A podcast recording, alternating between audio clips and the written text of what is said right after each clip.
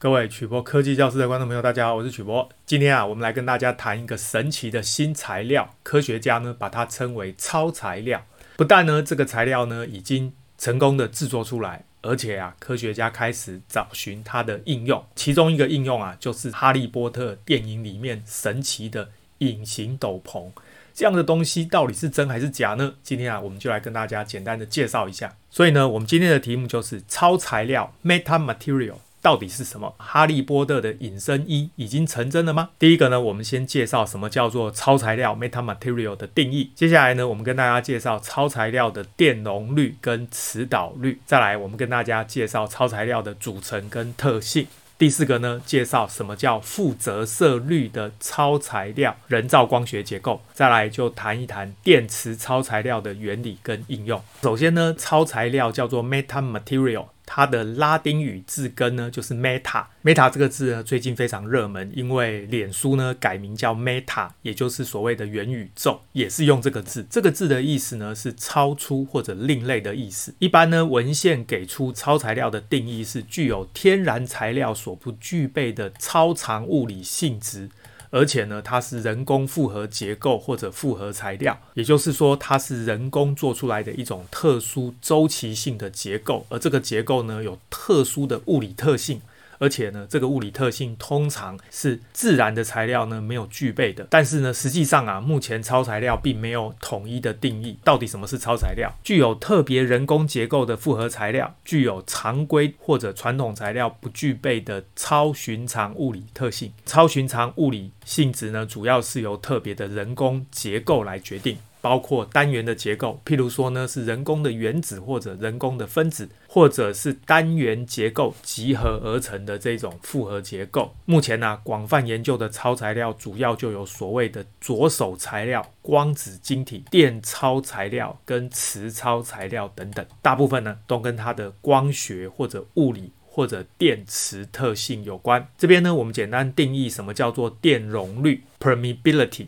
这个字呢，实际上是法拉除以米，所以我们又把它称为这个介电常数 （dielectric constant）。这个呢，在半导体材料里面常常会谈到。第二个就是磁导率，磁导率呢叫 permeability，那么它主要是亨利除以米。这里呢，法拉是电容的单位，亨利是电感的单位，所以呢，这两个单位都跟它的物理特性有关。在自然界啊。电容率跟磁导率是电磁学里面描述物质的两个基本物理量。通常的情况下，电容率跟磁导率都是正数。这类材料呢，就是遵循所谓的右手螺旋定律。但是呢，在一九六八年，所以呢，这个其实在很早以前就发现了。苏联的理论物理学家 Victor 就提出一个大胆的猜想，他说啊，如果电容率跟磁导率是负数的话，材料就会遵循所谓的左手螺旋定律。这个跟电磁学的自然规律是相违背的，它对应的材料就被称为左手材料。各位知道，根据啊不同的介质，材料还包括电负的材料跟磁负的材料。目前啊，自然界中大部分的介质材料都是属于右手材料，因为大自然的东西本来就应该是符合右手螺旋定律。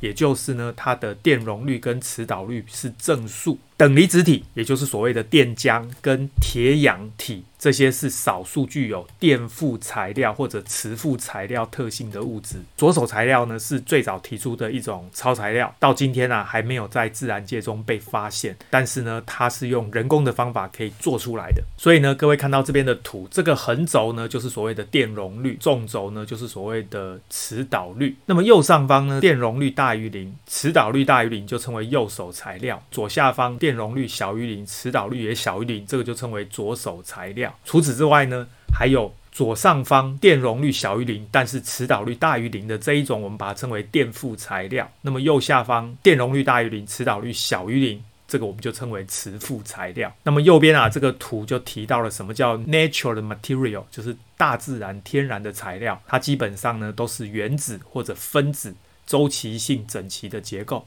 那什么叫做 metamaterial，就是超材料呢？它是 man-made，就是人造的这种结构，而且呢也是规律性的周期结构。也就是啊，科学家利用人造的方式呢，做出各种规律的周期结构，产生特殊的物理性质。所以简而言之，超材料是一种经由设计来达到特殊性质的人工材料。自然界中啊的材料是由原子分子构成，而超材料是由不同的共振结构单元，而且是人为构成的。它呢有下面几个特点：第一个，它是人工做出来的，而且呢并不存在于自然界；第二个，它的共振单元的大小尺度通常要小于波长，哦，所以这个观念非常重要。第三个就是能够具有自然界鲜少的特殊性质。最后呢，就是它的性质啊，会因为它特殊的结构所造成的。接下来这个示意图啊，就是在说呢，我们可以用人造的分子或原子结构。或者是用人造的特殊的结构，周期性的排列，它这个材料呢，必须要小于它的波长，在这个状况下呢，就会表现出超材料的特性。当电磁波呢，经过特殊设计的共振图形之后，能够啊诱发相对应的电场跟磁场，这样呢就会改变电磁波传递的状况。广义的讲，这个超材料可以是任何合成的材料，而这些材料呢，具有不寻常的光学特性，还有奇异的性质。目前啊，根据超材料的特殊性质而研发的许多新材料当中呢，最常被广泛讨论的就是负折射率的超材料，这个我们称为 NIM（Negative Index） 的 metamaterial。这个负折射率的超材料，它是一种人造的光学结构，它的折射率呢，对于一定频率范围里面的电磁波是负数。目前啊，没有任何天然的材料有这个特性。这种负折射率的特性呢，会造成电磁波会朝向跟能量完全相反的方向来传播。所以啊，直观的看，就好像水里面的这个吸管一样，会朝反方向偏折。各位有把吸管放到水里面的经验，就知道呢，正常的状况呢，你把吸管放到水里面，看到的会是左边这样的情形。那么，因为水的折射率跟空气的折射率不一样。所以呢，就会发现这个吸管呢，在水跟空气的表面好像断开来。可是如果是负折射率的材料呢，各位发现它会颠倒过来。它呢，虽然也是断开来，但是断开来的方向会不一样。所以呢，这是非常特殊的一种光学结构。电磁超材料呢，可以应用在隐身衣、电磁黑洞或者慢波结构这些元件里面。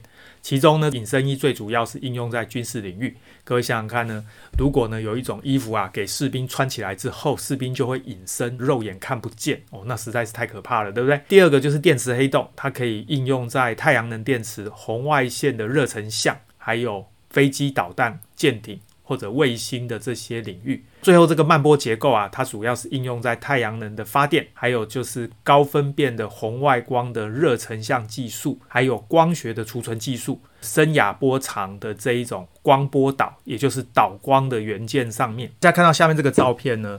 基本上在电影《哈利波特》里面，他只要穿上隐形斗篷，我们视觉呢就想好像会穿透他的身体一样。左边啊就是它的示意图，各位看到这一种超材料呢，就是会让这个电磁波绕过这个材料，所以呢看起来就好像穿透这个物体一样，可以看到物体的后面。超材料制备的新型隐身衣跟传统隐身衣有明显的差别。那么目前啊，在战机上面的隐身技术主要有四种。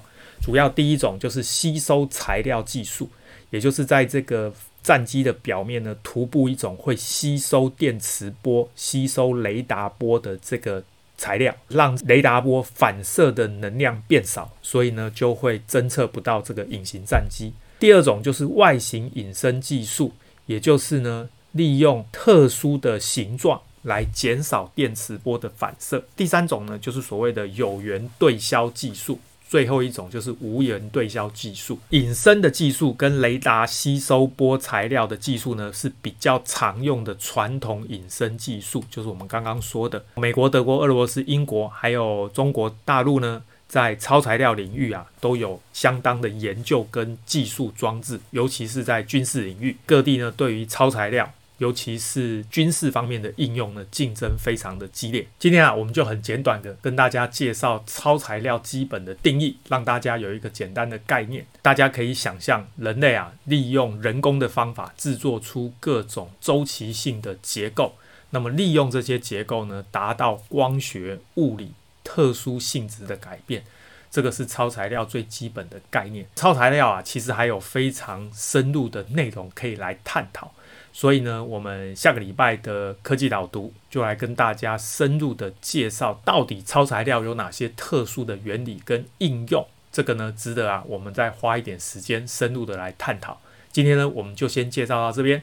各位呢，有任何问题关于超材料的话，欢迎大家发表在影片的下方。记得帮我们按赞、订阅跟分享，谢谢大家，晚安，拜拜。